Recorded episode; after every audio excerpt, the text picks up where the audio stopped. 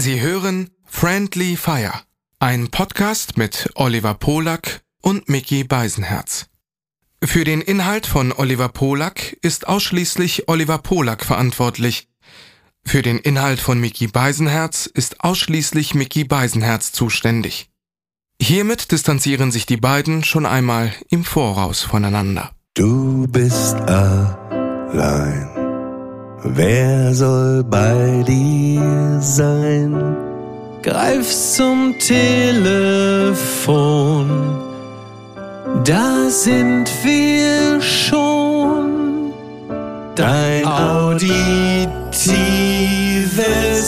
Disneyland.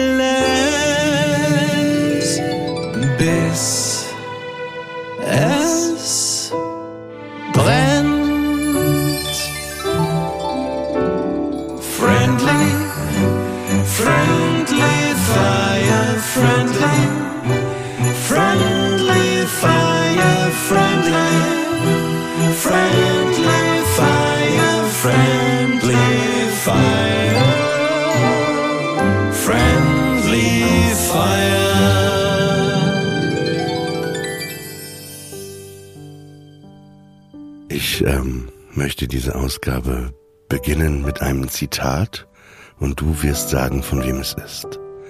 Lass mich mal, Du hast doch Junge. letzte Woche schon mit einem Zitat angefangen. Du hast ja schon mit Adorno angefangen beim letzten Mal. Also, Ah, stimmt. Ey, scheiße, nee, dann. Ah, dann Ja, aber ist doch gut, mach doch, ist doch schön. Nee, Warum? Nee, ist doch nee, jetzt dann, ist wenn wir das letzte, nee, nee, nee, wenn wir das letzte Woche schon gemacht haben, dann jetzt auf keinen Fall, ne? Warum? Aber dann wäre es ja Der wie so eine Art gemischtes Hack für äh, geistige Besserverdiener.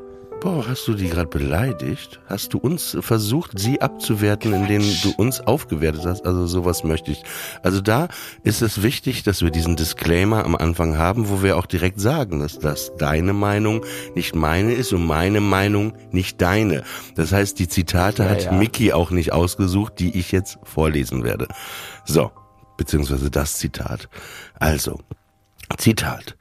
Lasst mich mal, Junge, das ne Muschi, keine Blindenschrift. Von wem ist das Zitat? Also ich gebe dir, vielleicht- soll ich dir einen Tipp geben? Bitte. Also ich sag dir zwei und von einem ist es KIZ oder Johann König. äh, in diesem Sinne, in diesem Sinne vielleicht eine gute Überleitung. Ich bin, ich, ich bin äh, gerade in Zürich und ich war gestern Abend bei KIZ nach langer Zeit. Ah, Ja. Es ist natürlich von KIZ das Zitat. Es, äh, es Ich war mir wirklich nicht ganz sicher. Ich, es, es hätte das andere hätte auch sehr gut sein können. Ich war mir wirklich nicht Jetzt sicher. haben Ich wir, hatte, jetzt haben wir auf jeden Fall schon den Titel für die Folge direkt, ne? Müssen wir uns die Arbeit jetzt nicht mehr machen, die nächsten äh, 50 Minuten. was soll denn der Titel sein? Ja, habe ich doch gerade vorgelesen. Ja, willst du jetzt ja irgendwie so einen, so einen langen Satz als Folgentitel Lass nehmen oder mich was? mal, Junge, das ne Muschi, keine Blindenschrift. Finde ich ganz lustig. Ja, das ist ein ausgesprochen kurzer Titel für Mhm. so eine Folge. Aber du kennst schon noch die Band And You Will Know Us by the Trail of Dead. Ja, das kenne ich schon, aber alleine, dass du mich fragst, du kennst die Band noch, ist ja äh, schon relativ guter Indikator dafür, Nein, nein, nein, es ging nicht wie, wie, wie tragfähig so lange Namen nee, sind. Nee, nee, es ging nicht um den Namen. Es ging äh, wirklich in, manchmal erinnerst du dich noch an die und die Band. Weil da war es sehr auffällig bei dieser Band, dass der äh, Name sehr lang war. Also verhältnismäßig. Es gab ja auch mal diese Band, auch äh, eben in den 2000er Jahren. Ostzone, Suppenwürfel machen Krebs. Ne? Also die gab's ja auch. Also ich finde, ich finde so ein guter langer Name kann sich äh, manchmal richtig gut einprägen, finde ich dann doch. Erst ist es immer nervig, ne? Und irgendwann findet man vielleicht Gefallen dran, wie mit so langem Sex. Meinst du, der fängt auch erst an, ist dann auch erst nervig? ist nervig. Und irgendwann bist du halt, okay, ich habe verstanden, let's do it. War das eins der Argumente von Johann König oder was, um da wieder drauf zurückzukommen? Ist immer, mach mal mit. Das ist am Anfang erst nervig, aber hinten raus, nach einer Stunde macht's richtig Laune. Ich kann gar nicht so viel dazu sagen, weil ich habe diesen auch äh. Artikel in der Zeit nicht gelesen. Ich habe angefangen, aber da war nur die Hälfte verfügbar. Ich, ich weiß nicht, habe ich vielleicht die Rechnung nicht gezahlt oder so. Hast kein Abo. Deswegen ein Thema, wo wir vielleicht mal drüber reden, äh, finde ich auch okay, dass man drüber redet, aber ich finde dann, man muss da dann mehr wissen, ne? sonst ist das irgendwie so Mutmaßung. Aber nochmal kurz zurück zu Zürich. Es ist schon wirklich interessant, hier aufzuwachen. Ich bin ja hier in der Innenstadt, dann läuft man am Hotel diesen kleinen Weg hoch und dann kommt man zu so einer Art, es ist eine Plattform, aber es ist eher ein Park eigentlich, der einfach höher gelegen ist und der hat halt diese mhm. Aussicht direkt auf die Limmat heißt der Fluss, ne? Ja. Limmat, glaube ich. Genau. Und genau. du schaust auch gegenüber auf diese Campari-Werbeanzeige, auf so eine Art Schloss und es ist wirklich ein wunderschönes Aufwachen in Zürich mit Arthur gewesen. Es war ein bisschen regnerisch, aber es ist schon sehr dörflich, ne? Also es ist natürlich diese Großstadt, du gehst diese Bahnhofstraße entlang, Gucci, Prada, Dior, aber am Ende ist das Gefühl, finde ich hier sehr, sehr provinziell, dörflich, als ob man sich das hier so zurecht gemacht hat, die Illusion sich so gebaut hat, dass es doch irgendwas Großes ist, aber eigentlich man in diesem Kleinen sich eigentlich sicher fühlen will und die Illusion sich irgendwie aufgebaut hat, dass das irgendwie vielleicht das Große ist und das große Ziel irgendwo da ist, aber irgendwie nicht erreicht ist oder irgendwie erreicht ist, aber auch wenn es nicht erreicht wird, dass alles so in Ordnung ist. Ich weiß, das ist so ein bisschen konfus. Vielleicht kannst du meine Gedanken jetzt mal für mich. Äh, nee, tut mir leid. Also die Gedanken kann kein Mensch mehr sortieren. Nein, aber ich weiß, in gewisser Hinsicht ist es ja das, wovon äh, Niki immer schwärmt, wenn sie von Frankfurt spricht, dass du noch diesen dörflichen Charakter hast durch diese äh, alten Bauten und den Marktplatz da und dann andererseits diese Hochhäuser, wobei das ja zwei Städte sind, die jetzt nicht direkt miteinander vergleichbar sind, glaube ich. Ich meinte das gerade auch eher vom innerlichen Gefühl Gefühl als das Visuelle, was du siehst. Ne? Wobei ich das bei Frankfurt auch so empfinde. Man denkt irgendwie, das ist die Großstadt, die Banker kommen hier vorbei und so weiter und so fort. Und gleichzeitig ist es wirklich so wie ein hessisches Dorf eigentlich. Ne? Ja, deswegen. Zürich ist eine Stadt, da habe ich in den letzten Monaten tatsächlich auch eine, eine wachsende Sehnsucht entwickelt. Durch ganz viele Bilder und Erzählungen und so habe ich wirklich zunehmend das Gefühl, ach Mann, ey, Zürich, da, da müsste man mal hin. Du bist ja schon ganz häufig da gewesen, aber so, allein wenn ich die Bilder sehe von den Leuten, die da von den Cafés aus in den Fluss springen und sich dann auch einfach treiben lassen. Du kannst ja irgendwie zwei Kilometer. Hört sich ganz nach Suizid an, oder? Die ja, Leute, ist richtig. wenn man das jetzt so erzählen würde von der Seine in Paris, ja, die Leute, die da äh, aus dem Café in den Fluss gesprungen sind und sich treiben lassen haben. Das ist richtig, das ist richtig. Also das klingt jetzt nicht in jedem Kontext nach Fun und Spaß und äh, lustvollem Miteinander.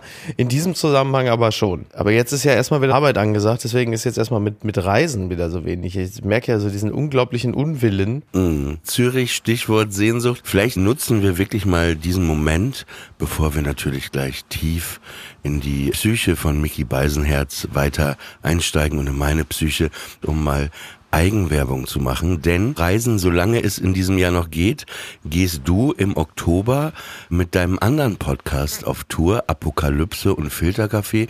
Und da kann man dich unter anderem, glaube ich, in Hamburg, in München und in vielen anderen Städten sehen.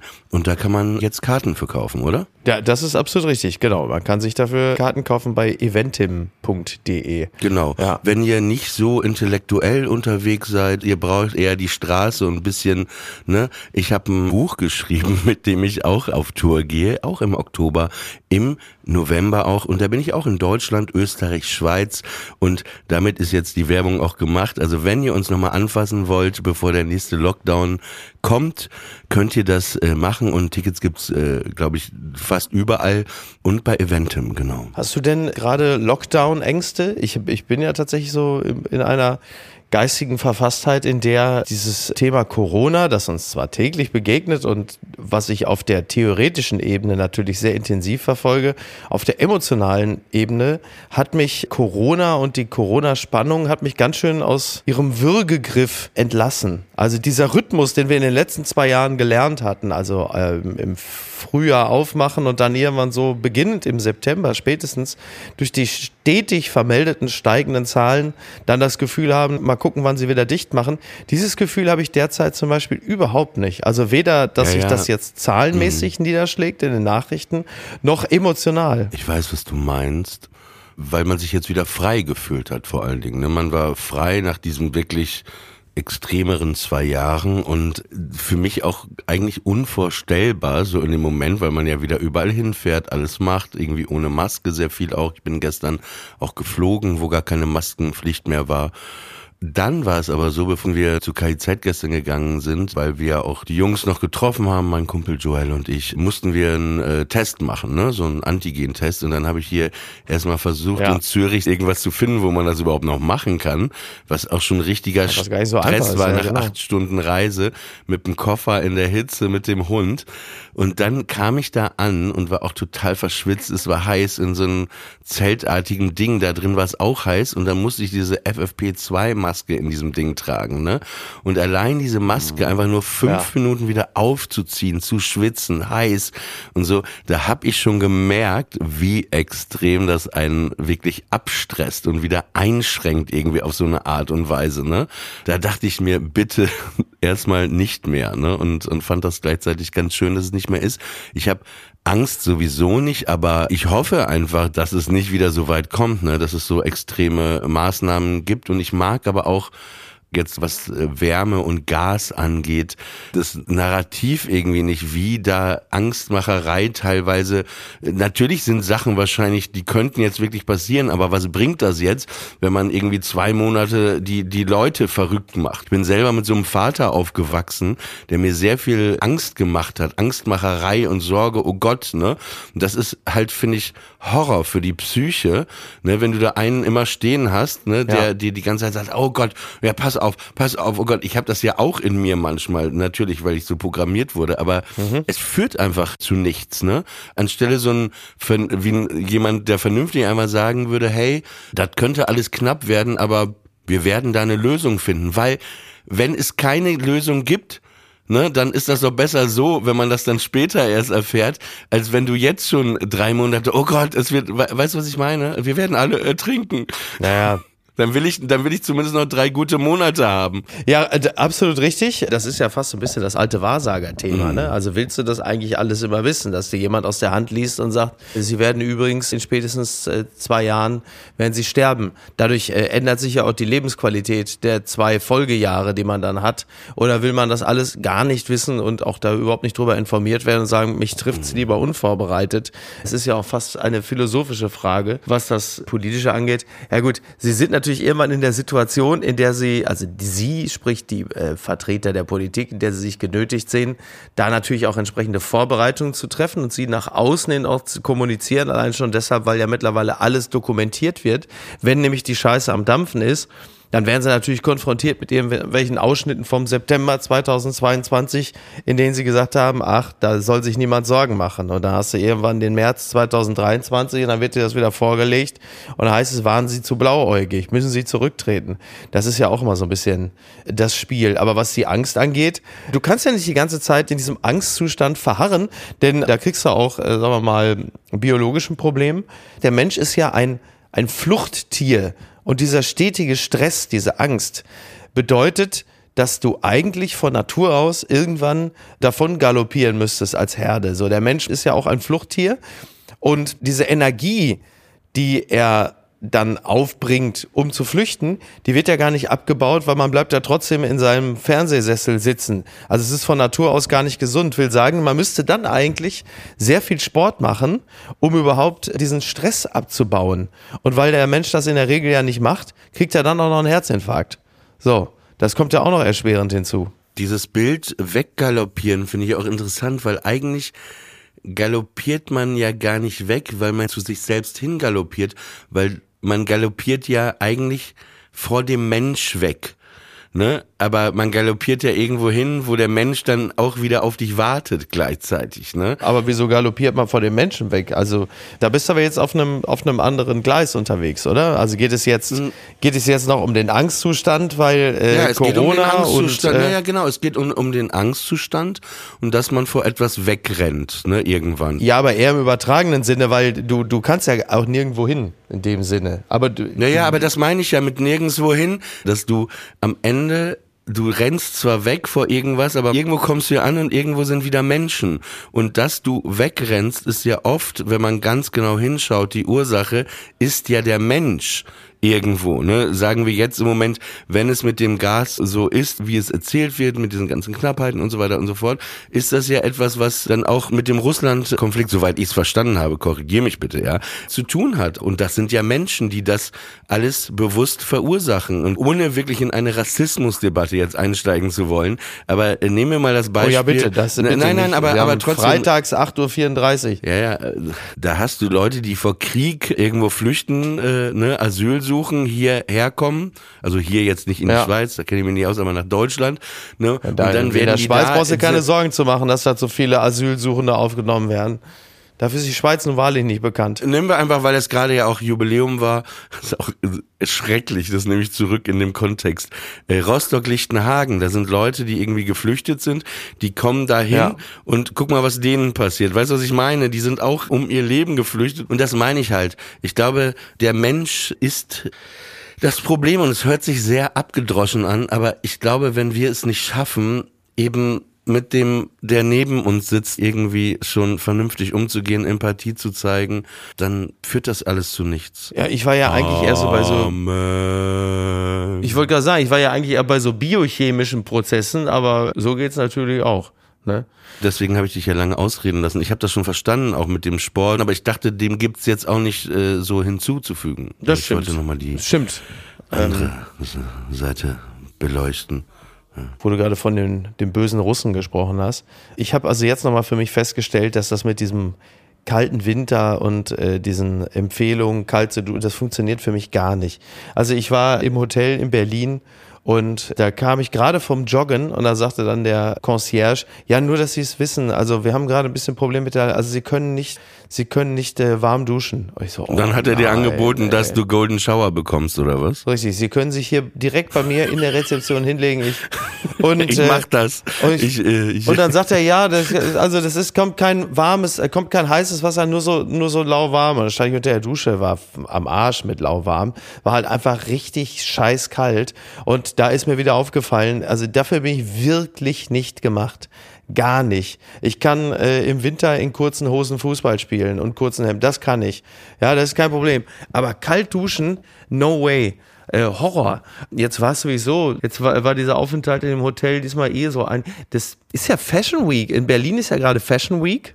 Und die ähm, ist wie irgendwie durch die Hintertür wieder wieder reingekommen, ne? weil eigentlich war sie Ja. ja nach Frankfurt abgewandert, aber ich glaube, das war da ein Desaster. Es hat einfach auch niemanden interessiert.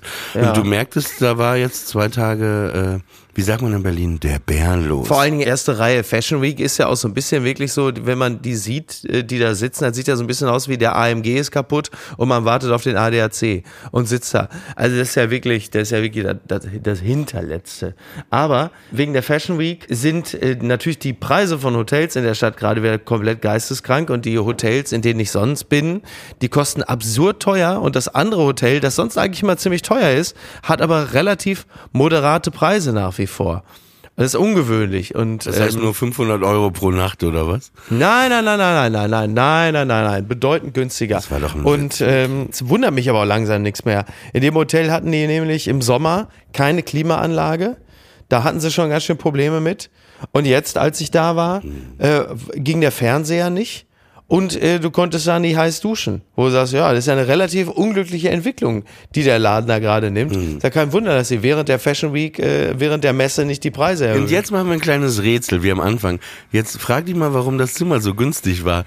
Aber wirklich, also wenn du einem Amerikaner die Klimaanlage wegnimmst, ja, das, ist so, ziemlich als wenn du genau das, was ich gerade äh, auszudrücken versucht Samuel habe. Koch die Sprungfedern wegzunehmen. Amis, wenn da keine Klimaanlage ist, das ist so wie wenn, wenn man mir das Handy wegnehmen würde und dir und sagen würde, ja, Instagram gibt's jetzt erstmal nicht mehr. Ja, das stimmt. Ja. Samuel Koch und die Sprungfedern. Der musste noch sein, ne? Der musste noch sein. Ich, ich mag, weißt du was? Man kann Ja. das schon so sagen, ne? Ich fühle mich manchmal bei dir wie in der Schule damals, so wie der Lehrer, der einen dann immer wieder so Ja. nochmal so ein bisschen beurteilt, so und sagte, musste das jetzt sein? Das war ja wirklich nicht nötig. Aber der Lehrer, der selber dann manchmal so Witze machen darf, weißt du? Aber du als Schüler, du bist ja noch nicht dazu befugt. Das ist schon ein bisschen unser Verhältnis, ne, kann man so Ja, sagen. wenn ich solche Sachen, wenn ich solche Sachen in dir auslöse, ne? Hast du, hast du aber schlau rhetorisch zurückgespielt, den Ping-Pong-Ball, ne? Nein, ich, ich, ich, verfolge das, ich verfolge das mit, verfolge das mit großem Interesse. Oh, jetzt wird man ein bisschen Okay, um es kurz zu machen, was in dieser Woche passiert. Dieter, Dieter Hallervorden hatte Geburtstag, die Queen ist gestorben. Ähm, äh, um mal so Markus Lanzig zu fragen, äh, was macht das mit dir? Also jetzt nicht der Geburtstag von Dieter Hallervorden, sondern... Äh, nee, Markus Lanz würde folgendes äh, fragen. Miki, wo warst du genau, als du die Nachricht bekommen hast, dass die Queen gestorben ist. Äh, wie so häufig in der Bahn und äh, für mich gab es zwei Meldungen. A, die Queen ist gestorben. B, äh, Stellwerksproblem im Kölner Hauptbahnhof, kein Zug kann mehr einfahren. Und eine, eine der beiden Meldungen hat mich in dem Moment äh, mehr bewegt. Und jetzt rate mal welche. ähm, ah, äh. Mann, Mann, Mann, Mann, Mann. Ist also bei mir war es so, muss ich lachen, wenn mich jemand fragen würde, Oliver, wo warst du? Ich saß mit KIZ Backstage vorm, vorm Auftritt und wir ja. haben uns, ich weiß nicht, ob Sekt oder Champagner ist eingegossen und dann sagte einer, ey, die Queen ist tot. Aber das sind aber immer so Sätze, die ja. erstmal so irreal sind. Äh, so, so, so auch damals als Michael Jackson ist tot. Ja. Das, das, das ist so, als wenn jemand sagen würde, es gibt keine Pepsi-Cola mehr bis ans Lebensende. Ja. Also das sind trotzdem so Sachen und wenn ich jetzt über die Queen nachdenke, ist es ja, glaube ich, ähnlich wie, wie bei dir oder wie bei euch allen, die ihr gerade zuhört. Die war immer da. Also genau. England, genau. ne, schwarzes genau. englisches Taxi, die Queen, ne, die Band Queen, die sich nach der Queen benannt hatte. Und die Vorstellung, also auch dieses, dieses Weibliche, was irgendwie im Unterbewusstsein dieses Land ummantelt hat, ne? Irgendwie mhm. diese, dieses mhm. auch, auch Personen wie Margaret Thatcher oder so, das ist doch die, die, ich habe England immer mit einer, einer Weiblichkeit irgendwie ja. trotzdem äh, auch so raff die Typen teilweise waren irgendwie verbunden. Die Vorstellung, da ist jetzt ein King und wenn dann plötzlich die Tür aufgeht und der King, wo du denkst, ey, der King kommt jetzt. Ey, der King ist so ein starkes Wort, so King Kong, King of Pop. Und dann geht die Tür auf und Prince, Prince Charles kommt rein, da muss ich sagen, das ist irgendwie auch weird, weil wir den ja schon immer auch kennen und so, ne? Also der ja immer da ja, war. Und das ist so ein bisschen, also ein bisschen, auch wenn ich Markus Lanz wirklich war, das war wirklich, als dann ne, der Jingle von Wetten das kam und so die Tür geht auf und du denkst, da ist er jetzt, jetzt kommt er und dann kommt plötzlich Markus Lanz raus oder Wolfgang Lippert. Wobei der Auftritt war ja gut, aber äh, durch den Sprung hat er einfach so viel äh, abgelenkt, ne, weil man dachte, was war das? Ne? Und dann hat man gar nicht mehr drüber nachgedacht, dass Thomas Gottschalk nicht da war, weil man so mit diesem Sprung beschäftigt war. Aber es ist komisch, ne? God Save the Queen, auch auch Sex Pistols und und und wie wie die Queen auch Teil der Popkultur eben auch die Band Queen, was ich gerade kurz erwähnt hatte, war und dass das jetzt einfach vorbei ist und sich jetzt alle auf Prince Charles, da muss ich übrigens an ein Lied von der ersten allgemeinen Der kann sein Glück wahrscheinlich gar nicht fassen. Verunsicherung denken, erste allgemeine Verunsicherung, das hieß Or Troubles, also OHR-Troubles und das war ja. ein Lied für Prince Charles. Ich habe Ohr Troubles. Also ich habe dich unterbrochen, der kann sein Glück nicht fassen. Ja, ich meine, der hat ja nun wirklich eine ganze Weile drauf gewartet und äh, muss ja in diesem in dieser Firma, ja, in dieser Firma äh, Buckingham Palace, Windsors, muss er ja irgendwie auch gedacht haben, äh, Aufstiegschancen sind hier aber auch vergleichsweise gering. Und ich meine, er ist mittlerweile Anfang 70, ist glaube ich 73 oder so. Und äh, der muss ja auch immer gedacht haben, na so langsam könnte ich ja mal. Mutti hat ihm immer gesagt, nee, nee, äh, du bist noch nicht so weit. Und das ist ja auch ein Stück weit frustrierend für so einen Mann gewesen. Und jetzt darf er dann endlich ran und hat dann, weiß ich nicht, wie viele Jahre. Also wenn er die Gene seiner Mutter hat, dann kann das noch eine ganze Weile gehen. Aber ich bin, was das angeht, so, ich sehe das alles und ich, ich, ich natürlich fühle ich da irgendwie auch mit. Aber es macht mich jetzt nicht unglaublich traurig oder so, weil A, die Frau war 96, da war natürlich auch da ein, ein Ende irgendwie absehbar. Abgesehen davon, wenn äh, die öffentlichen Auftritte weniger werden, dann ist das immer irgendwie auch schon ein Vorbote dessen, dass es so langsam zu Ende geht. Auf der anderen Seite, klar, diese bewundernswerte Disziplin, dieses Eiserne äh, für, das, für das Land alles zu geben, also so Repräsentation als Leistungssport, das nötigt einem natürlich grundsätzlich Respekt ab. Ich glaube tatsächlich, dass es für die Briten etwas ja, auch etwas Niederschmetterndes ist, denn die Queen in Klammern vielleicht auch ein bisschen ihre Familie, aber zuvorderst sie, war natürlich so ein bisschen das Rückgrat einer ganzen Nation. So ein bisschen fast schon so, dass das, das Skelett von außen, das alles so zusammengehalten hat und hat ja zum Selbstverständnis einer Nation maßgeblich beigetragen. Eine Nation, die ja auch zusehends zerfällt. Also Brexit, aber halt eben auch der stetige Wechsel an der Spitze. Du hast diesen äh, äh, wirklich diesen, diesen Clown Boris Johnson, dann hast du pausenlos, dann hast du neue, jetzt ist es Liz Truss. Also da ist ja da ist ja so viel, sagen spätestens seit Tony Blair im Wandel und im Wechsel und die Queen war halt eben immer da. Und die Queen hat immer für das Selbstverständnis der Briten, hat dem immer gedient, dass man immer das Gefühl hatte, ja, wir sind Großbritannien, wir sind die Queen, wir sind die, wir sind die stolze Nation. Und jetzt ist das auch vorbei.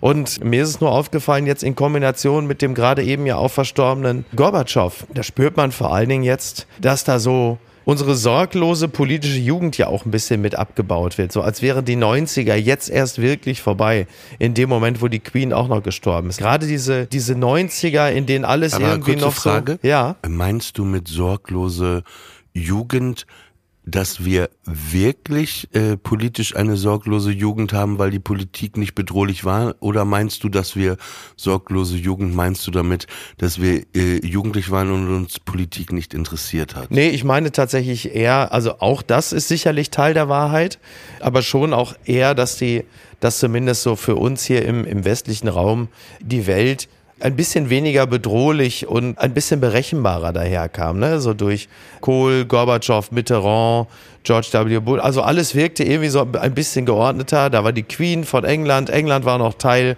der Europäischen Union. Und ich würde sagen, der, der erste richtig heftige Epochenbruch kam eigentlich erst dann durch 9-11. Und damit waren die 90er natürlich dann auch nicht nur kalendarisch vorbei.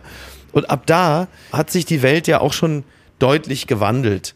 Und, ähm, war der erste Irak, äh, kurze Frage, ja. war nicht der erste Irak, 91. der Irakkrieg war doch Genau, der war doch vor, vor 9-11, äh, weitaus davor. Ja, aber er war aber halt, aber er war halt eben im Irak. Ja, es war, ja, ja, aber es war, ich, ich, also ich erinnere mich nur als, als Kind und so, also wie wir auch, also ich zwischen meinen Eltern auf dem Sofa wirklich auch saß abends, ne, und das wirklich auch die ganze Zeit lief und dann gab es da eben diese Bilder, ich sehe auch Feuer mhm. aus irgendeinem Grund, ja, ja. so Feuergefechte und grüne, so Bilder. Die grünen meinem, Bilder aus dem Dunkel, ne? Ja, genau. Ja. Und, und ich, ich habe das trotzdem als etwas, äh, auch wenn ich natürlich ich, was heißt sicher, ne, äh, neben einer russischen Mutter äh, auf dem Sofa in Papenburg. Äh, also soweit ich, also ich fand das schon trotzdem auch da, das, das war für mich, sagen wir mal, das erste Mal, dass ich schon dachte, Wow, weil, weil man das irgendwie auch guckte und klar war es weit weg, aber dadurch vielleicht dann irgendwie doch auch nah. Ne? Mhm. Aus irgendeinem Grund hat das einen ja mehr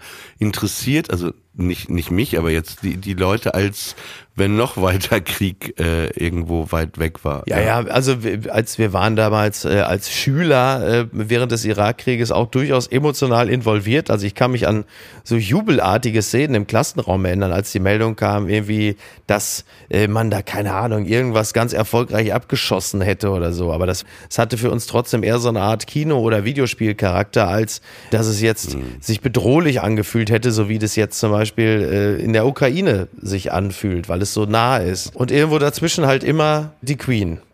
Und das ist dann halt eben jetzt auch vorbei. Und das ist in Kombination mit all dem, was in diesem Jahr auch schon so passiert ist, wirkt es ja auch so schlüssig. Also es mit dem Tod von Gorbatschow ist also offiziell auch der Botschafter einer besseren Zeit, eines besseren Verhältnisses zwischen Deutschland und Russland verstorben. Mit der Queen ist dann endgültig dann eben halt auch so das britische Empire, wie wir es kannten, beendet.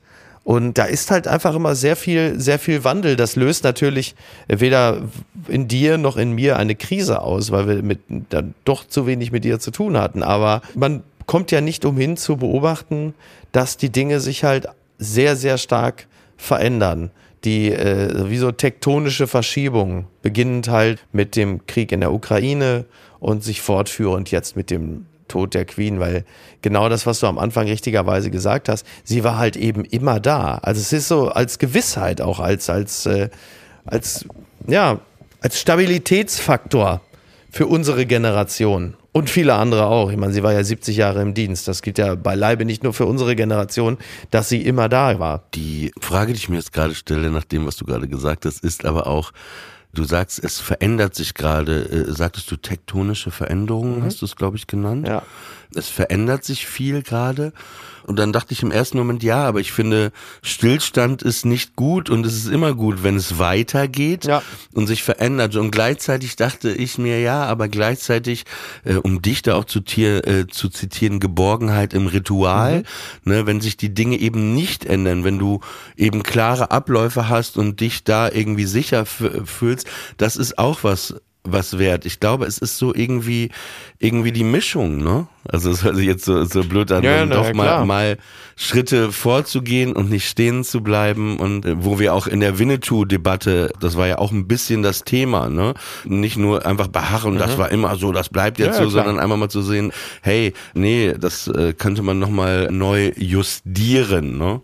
Ja, ja, genau. Das ist ja, äh, ist, ist ja immer schwer. Hast du das Gefühl, dass du äh, dich weiter bewegst in den letzten, nehmen wir einmal mal die letzten so drei Jahre. Hast du das Gefühl, dass du dich dass es bei dir viel Veränderung gibt und dass sich Dinge weiterentwickeln? Oder hast du das Gefühl, dass du irgendwie so in deinem Ritual immer in diesen Dingen der Vielfältigkeit? Nee, also ich habe also sowohl als auch. Ne? Also einerseits ist vieles gleichförmig alleine durch das Kind äh, entstehen ja einfach gewisse Rituale und Strukturen, die ja auch wichtig sind. Andererseits ist ja alles immer irgendwie im, im Fluss und in Bewegung und immer wieder neu und anders. Und das macht es ja auch so spannend und so schön. Also, dass man immer wieder neue Menschen kennenlernt, immer wieder neue Aufgaben äh, sich stellt.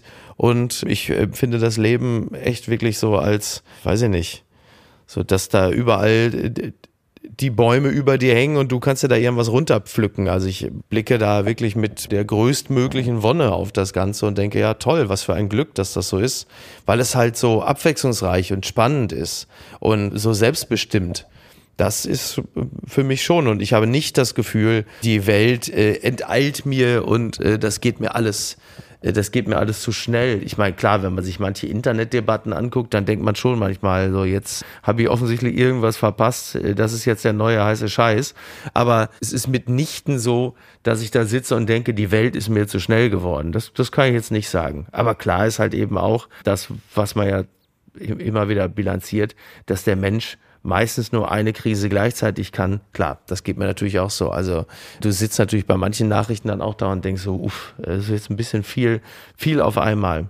Ja. Bei mir ist es, glaube ich, so, dass ich das Gefühl habe, obwohl ich irgendwo offen bin, ich irgendwie auf so einer Stelle seit paar Jahren irgendwie so mich bewege. Obwohl ich natürlich gleichzeitig, wenn ich jetzt gucke, ich nehme jetzt nur beruflich, ne, ne, dass ich dann äh, verschiedene Formate gemacht habe mit dir, diesem Podcast oder jetzt gerade ein Buch geschrieben habe. Das ist ja irgendwo eine, ein Weitergehen. Ne? Auch jetzt zum Beispiel nehmen wir das Buch ganz banal. Auch das Thema ist jetzt ein Thema, über das ich noch nie so geschrieben habe, ne? Also wo man jetzt nicht sagen würde, oh, jetzt schreibst du wieder über das eine Thema oder das andere, das, ne? Ja. Also da so, aber privat hänge ich fest. Mhm. Ich bin auch nicht glücklich darüber. Also, dass ich, klar, kann man das jetzt auch auf Corona irgendwie schieben, aber ich wollte schon wirklich länger schon ja auch wegziehen aus Deutschland und habe das aber irgendwie noch nicht geschafft und bin da dann auch sehr hart mir gegenüber, dass ich mich dafür sehr, sehr verurteile, anstelle da auch vielleicht sanfter zu mir zu sein. Aber ich habe das Gefühl, dass da bei mir also so, so privat Stillstand ist, wobei es auch wie bei dir, ne, es gibt nicht nur das eine, weil auf der einen Seite ist Stillstand und gleichzeitig äh, arbeite ich auch privat Sachen auf, ja. ne? Und vielleicht muss ich diese Sachen auch erstmal aufarbeiten, um diesen Schritt zu machen. Aber, aber klar könnte ich wahrscheinlich diesen Schritt jetzt auch machen. Man kann ja alles machen. Man macht's ja manchmal nur nicht, ja. ne? Das, das liegt ja auch in der Natur der Sache. Deswegen, bei mir ist es eher umgekehrt und ich sehe das auch so mit den Früchten, äh, was du gerade mhm. beschrieben hast mit dem Baum. Man muss einfach nur manchmal hochgreifen und da sind sie alle. Und das habe ich ja auch, also den, diesen Segen eigentlich, ne? wenn ich ja. mir mein Leben anschaue und wenn ich mir vielleicht das Leben von anderen äh, Menschen anschaue, ist es wirklich, ja, Luxus. Mhm. Aber gleichzeitig äh, gibt bei mir eine, eine Verbindung, die nicht da ist, das auch zu fühlen. Ja, okay. ne? Und das ist halt echt ein Problem. Also, dass du es verstehst, ja. also wie ich es dir jetzt auch ja. erkläre, aber dass du es nicht fühlst. Und wenn du das nicht fühlst, also ich zumindest, mhm. dann frustriert bin und, und auch anfange mich zu hassen oder wütend auf mich bin und sag, ey, das kann doch nicht sein, du hast doch alles, warum? Ja. Aber ich fühl's nicht. Aber das ist ja das Problem auch, wenn man jetzt zum Beispiel Depressionen hat und dies und das ist ja immer so einfach, dass jemand sagt, ach komm, hier wir trinken einen und dann ist gut. Das ist ja genau das Problem, dass es das nicht ist und, und. Also du hast keinen Zugriff auf das erwartete Gefühl, also von dem man erwartet, dass es da sein sollte. Genau, und da ist aber auch wieder der, der nächste Fehler, Erwartungen. Ne? Mhm. Erwartungen sind so wie Sehnsucht. Sehnsucht, habe ich auch für mich festgestellt, ist ein Haufen Hundescheiße ein Stück weit, mhm. weil es bringt dich dazu, ah, ich, ich will irgendwann das, ich will irgendwann das und dann träume ich davon und irgendwann will ich das.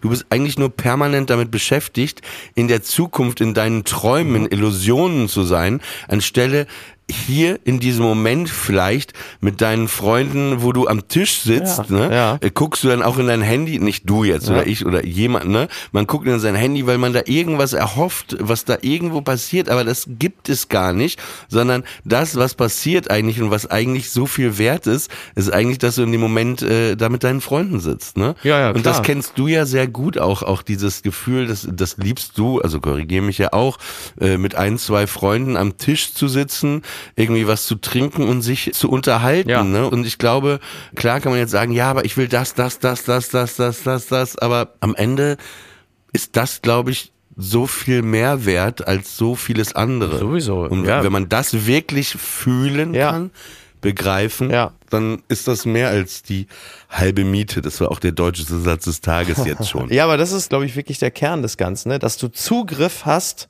auf das auch von dir erwartete Gefühl. Also, dass das geht, weil auf der Verstandesebene, auf der theoretischen Ebene ist es ja leicht, dass man sagt, na ja, du müsstest dich doch jetzt glücklich fühlen, du müsstest doch zufrieden sein.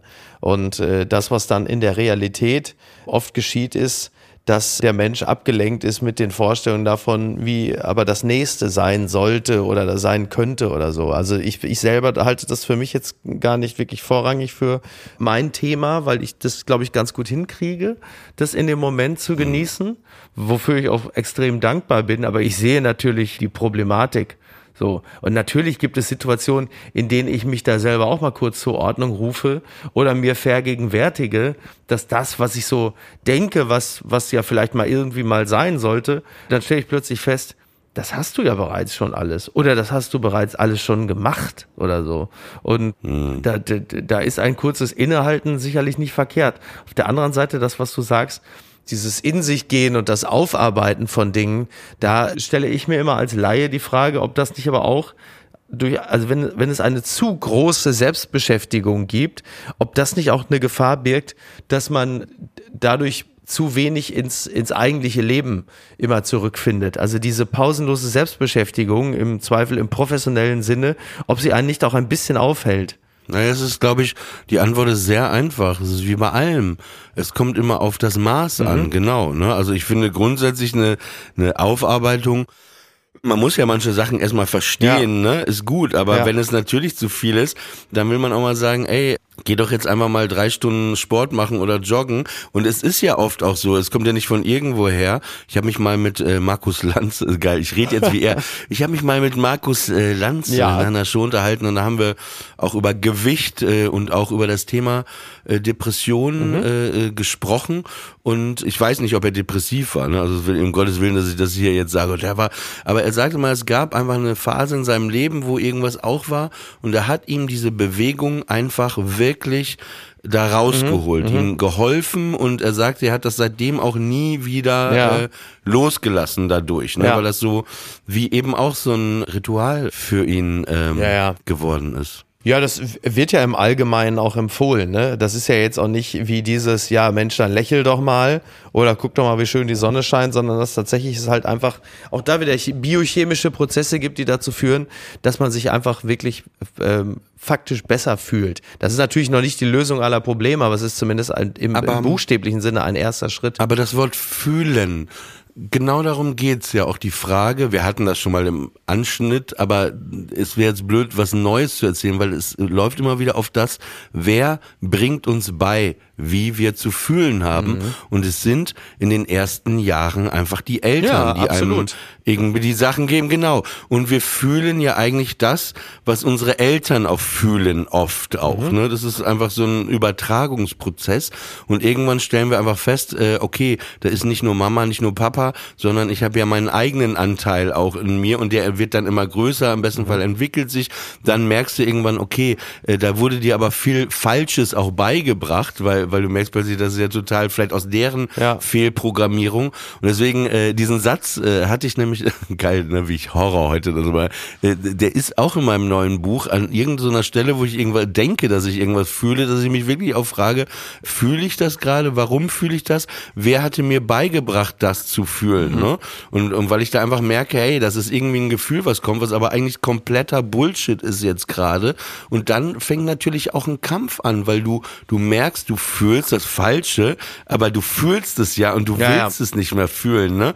Und das ist dann eigentlich, wo wir auch beim Wort Training sind. Ich glaube, Therapie ist teilweise stumpfes Training, indem du auch, wenn du weißt, ey, das ist so und so, indem du Sätze, Sachen wiederholst und sagst, nein, das machst ja, du jetzt nicht, nein, das ist falsch, genau. indem du es immer wieder, immer wieder, ja. äh, wie beim Training, äh, äh, wenn du Gewichte ich glaube genau ich glaube Therapie so wie ich es verstehe Passt ist vor allen Dingen Kontext Gewichte heben. Ja ja aber perfekt. Ne, ich glaube, Therapie ist tatsächlich auch das stete Training, mit dem Unausweichlichen umzugehen. Also es geht ja bei, so wie ich Therapie verstehe, von allen, die ich gehört habe, ähm, geht es ja nie darum, dass man etwas wegkriegt, was da ist, sondern es geht, glaube ich, immer nur darum, mit etwas umgehen zu können, was da immer sein wird. Also du, du kriegst nicht etwas irgendwie, sag mal, wie jetzt wie ja, wie soll man das sagen? Manche nehmen es ja also als Beispiel mit dem Bus, wo dann der Passagier in dem Bus sitzt und der wird auch da bleiben, der verlässt den Bus nicht.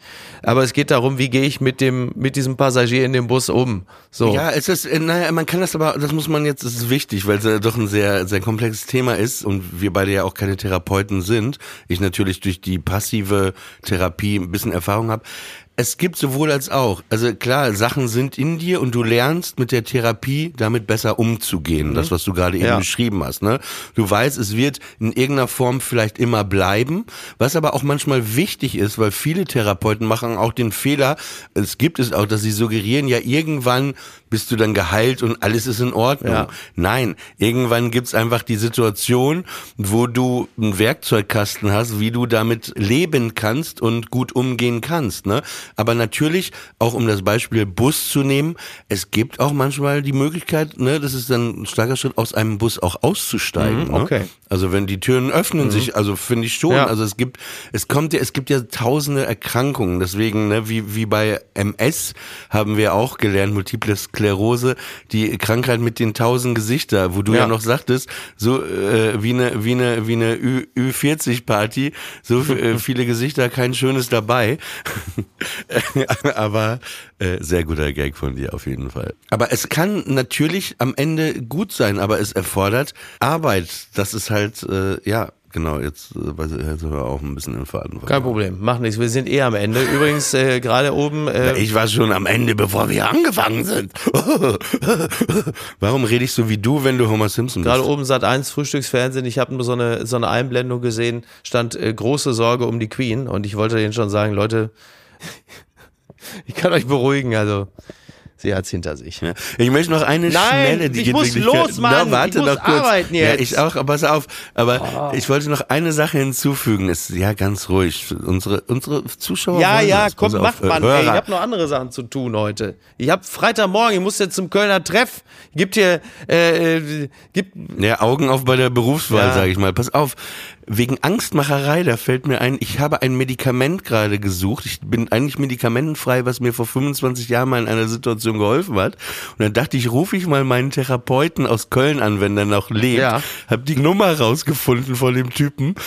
Das passt jetzt auch gerade. Und dann habe ich den angerufen und ich wollte nach, das ist ein Neuroleptikum, mhm. heißt das, glaube ich, mhm. fragen. Und dann äh, habe ich ihn angerufen, der ist, äh, kommt aus Rumänien. Und dann, hallo Herr Polak, ja, schön, Ihre Stimme noch zu hören. Und dann sagte ich, ja, Herr Doktor, ähm, wenn ich das nochmal nehmen würde, eine kurze Zeit in einer minimalen Dosis, wann äh, sollte ich das denn nehmen? Naja, Herr Pollack, ich würde Ihnen sehr empfehlen, dass Sie nehmen abends, abends vor Schlafen gehen, weil wissen Sie, nachts kommen die Dämonen. Ein Dämon, zwei Dämonen, drei Dämonen, viele Dämonen, deswegen für die Nacht. Und dann dachte ich mir auch, ey, also ich, ich bin doch kein zwölfjähriges Kind. Was ist das denn hier für eine Angstmacherei? Ne? Der Typ hat seit 25 Jahren und vor allen Dingen, ich habe wirklich keine Dämonen, die nachts mit Nosferatu kommen. Und, und dann dachte, ja, ja, aber das war, das war, fühlte sich zwischendrin wirklich so an. Okay, wir sind am Ende angekommen. Es war wunderschön, wie immer, mit euch, mit dir. Dein Name ist Mickey Beisenherz. Mein Name ist Oliver Polak. Ähm, ja, wir wünschen euch noch einen schönen Restsonntag und äh, ja, wir hoffen natürlich, dass wir uns äh, entweder bei Mickey auf Tour ja. oder bei mir sehen. Und so viel können wir jetzt schon verraten. In Hamburg sind wir gemeinsam. Ja, in Hamburg. In Hamburg, in Hamburg sind wir in gemeinsam. Hamburg sind wir gemeinsam auf der Bühne und äh, zwei Wochen später lese ich da auch nochmal aus meinem Buch. Aber äh, da könnt ihr uns äh, gemeinsam äh, anfassen. Ja, schön, dass es dich gibt und schön, äh, ich stelle dir dann für deine, äh, ich glaube, es war die 26. Therapiesitzung, einfach mal jetzt äh, die Rechnung schicke ich dir auch mal rüber. Kannst du ne? machen, freue mich.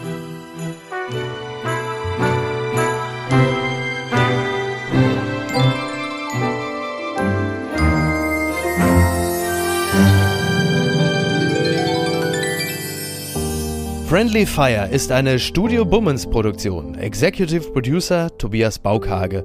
Produktion Hanna Marahil und Inga Wessling. Ton und Schnitt Fabian Seidel. Und einen besonderen Dank an Aerobik für die Musik und an den lieben Edin Hasanovic für das Entree.